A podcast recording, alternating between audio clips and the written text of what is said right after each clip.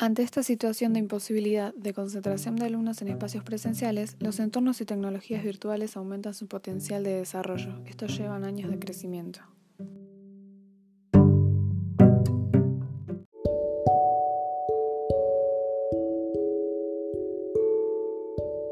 Tecnología se ha convertido en una importante herramienta en la educación y según un estudio sobre el uso de la misma en el aula, el 73% de los alumnos afirma utilizarlas a diario.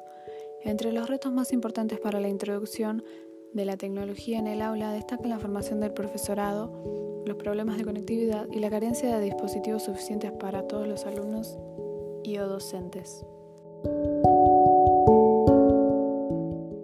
Algunos docentes no recibieron capacitaciones por lo que les resulta complicado acoplarse a esto, y más en este año particular.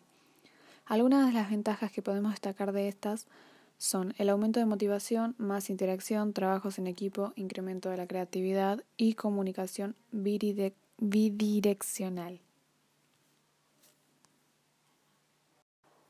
Personalmente este año fue estresante en todos sus sentidos y aspectos, pero en cuanto a lo educativo mucho más, ya que no es igual tener al docente enfrente explicándote lo que no entendés sobre las consignas, por más que le preguntes en algunos casos, en mío en particular, no entendía y prefiero mil veces las clases presenciales.